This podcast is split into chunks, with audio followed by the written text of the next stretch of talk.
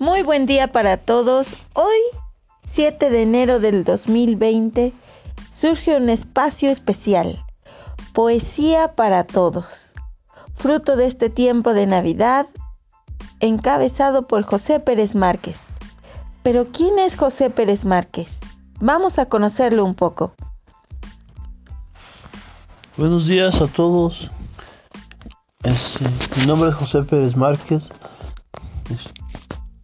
Vivo en Tlaxcala y desde hace algunos años eh, me dedico a la poesía.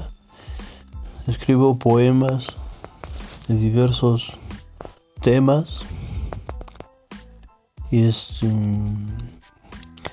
ahorita quiero compartirles un texto y tratar de explicarlo a los oyentes este, es un texto breve, es un fragmento de una novela que estoy escribiendo. Y me dice así. Las luces verdes en el terciopelo de la tarde recrudecen y se convierten en rojo, un rojo altivo, desmesurado, poco atractivo para los espíritus rectos, para la pureza del alma. El rojo escarlata es el de otro mundo, del mundo de allá, del mundo de la selva celeste, de los ángeles oscuros. También se podrían llamar arcanos de la noche. Ellos hacen temblar la buena voluntad de los hombres. Un hombre Dorado está en el sol y tiene luces para todos los hombres de la tierra. El rayo luminoso de la mañana es él. Lo encontramos cada día después del alba. Hay muchas claridades en el cielo, pero solo una es la verdadera. Aquí termina el texto y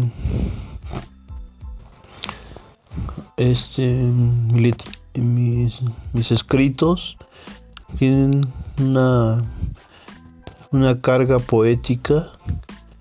Por ejemplo, bueno, dice las luces verdes en el terciopelo de la tarde. Este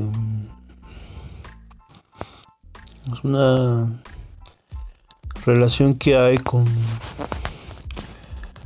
con las imágenes del atardecer. se le puede incorporar este elementos físicos a lo que es un, un paisaje como, como es la tarde, como es este el pasto, los árboles que tienen el color verde. Pero acá dice y se convierten en rojo, un rojo altivo desmesurado.